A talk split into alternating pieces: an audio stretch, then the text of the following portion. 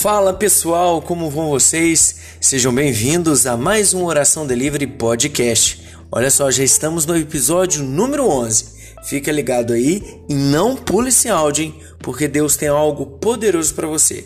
Eu sou Jorge Fedossi e esse é o Oração Delivery Podcast. As grandes emissoras de TV têm investido bastante nos famosos reality shows, não é mesmo? E em meio a tantos, existe uma figurinha que vem se destacando.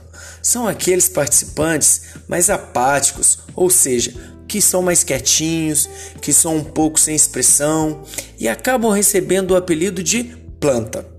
Esse adjetivo é colocado de forma pejorativa e muitas das vezes dificilmente um candidato planta vence, a não ser que ele se desperte né, e deixe de ser esse ser estático e imóvel. Porém, eu estava refletindo nesses dias que se a gente trouxer para a perspectiva, ou seja, para o ponto de vista espiritual, até que ser planta não é uma má ideia. Eu bem que gostaria de ser uma planta, no reino de Deus, é claro, pois lá nós somos comparados como árvores na beira do ribeiro, onde tudo que fizemos, fizermos, prosperará.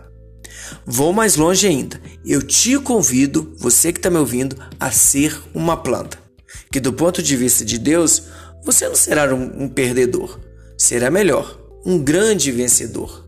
Na verdade, mais do que vencedor. Pensem comigo. A planta, ela durante seu processo de crescimento e desenvolvimento passa por diversos momentos. Ela nasce, cresce, floresce, dá frutos e semeia. Tudo ali no seu tempo, sem pular nenhuma etapa. Até as estações do ano são feitas para cada momento dela. E assim é como você, adolescente, deve ser: não pular etapas e nem queimar processos. Ou seja, não fazer nada que não seja para a sua idade e acabar querendo adiantar as coisas na sua vida, atropelando tudo, colocando aquela famosa expressão, né? A carroça na frente dos bois.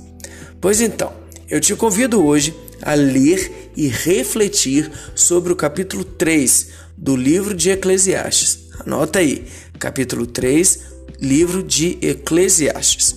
Lá, o autor do livro te mostra que tudo na vida tem seu tempo. Há tempo para tudo. Não deixe de ler isso hoje não, hein? No mais, eu vou ficando por aqui e te convido a ser como a planta no reino de Deus, que não pula processos e não queima etapas. Faz tudo no tempo certo. Até o próximo Oração Delivery Podcast. Eu fui!